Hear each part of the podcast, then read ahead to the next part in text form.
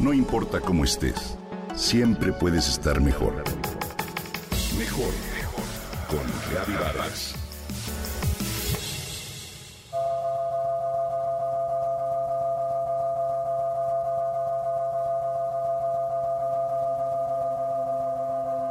Los expertos del Consejo Superior de Investigaciones Científicas midieron por primera vez la frecuencia de resonancia de una bacteria.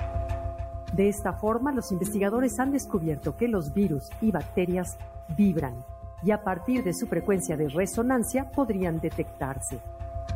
Como cualquier otro virus, el COVID-19 tiene una baja vibración con una estructura cerrada de circuito electromagnético con una frecuencia de resonancia de 5.5 Hz a 14.5 Hz.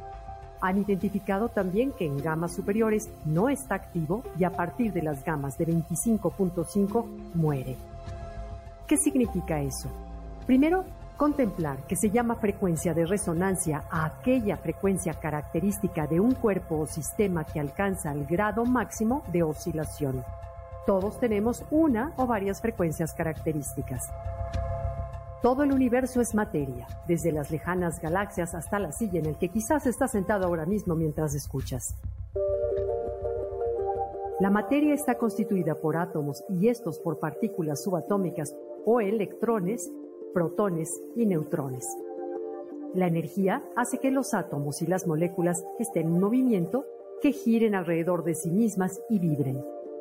Vibración es la propagación de ondas de energía y puede considerarse como una oscilación o movimiento repetitivo. Frecuencia es la cantidad de veces que oscila una onda de energía durante un segundo y se mide en hercios o hertz. Es fácil entenderlo si consideramos que la frecuencia es la música en la que se mueven los átomos de la materia. Entre más alta es la frecuencia, más rápido vibra la onda al crear vida.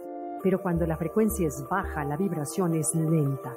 Esto no es magia, son conceptos básicos de física cuántica. Todos nuestros órganos tienen una frecuencia y esto ha sido comprobado.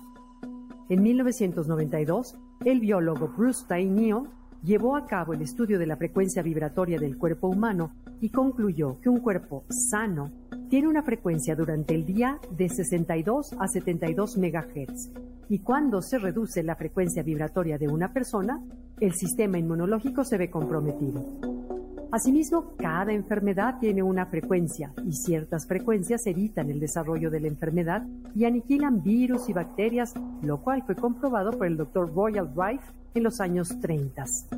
El cuerpo de un hombre sano vibra en las gamas más altas y solo ocasionalmente y por diferentes razones se desliza hacia las más bajas. ¿De qué manera? Es simple. Un cuerpo humano maneja bajas frecuencias y presenta un desbalance en el trastorno energético, es decir, si presenta fatiga, agotamiento emocional, tensión nerviosa o hipotermia. Ahora bien, nuestra frecuencia vibratoria no depende solo de nuestro cuerpo, sino también de otros que nos rodean, de los alimentos, de las emociones, acciones o palabras. En 1996, el doctor David Hawkins reconocido psiquiatra, escritor e investigador, publicó un libro llamado El poder contra la fuerza, en el cual nos ofrece un mapa de los campos de energía conocido como el mapa de la conciencia. En este mapa, Hawkins nos explica cómo los diferentes niveles de conciencia corresponden con ciertas emociones, ciertos filtros de percepción y ciertos niveles de energía. En el estado más alto de la escala está la iluminación, es decir, un estado de unión o conexión total con ese ser supremo o energía creadora. En el más bajo, la muerte. Entonces, la pregunta clave, ¿en cuál nivel o frecuencia resuenas?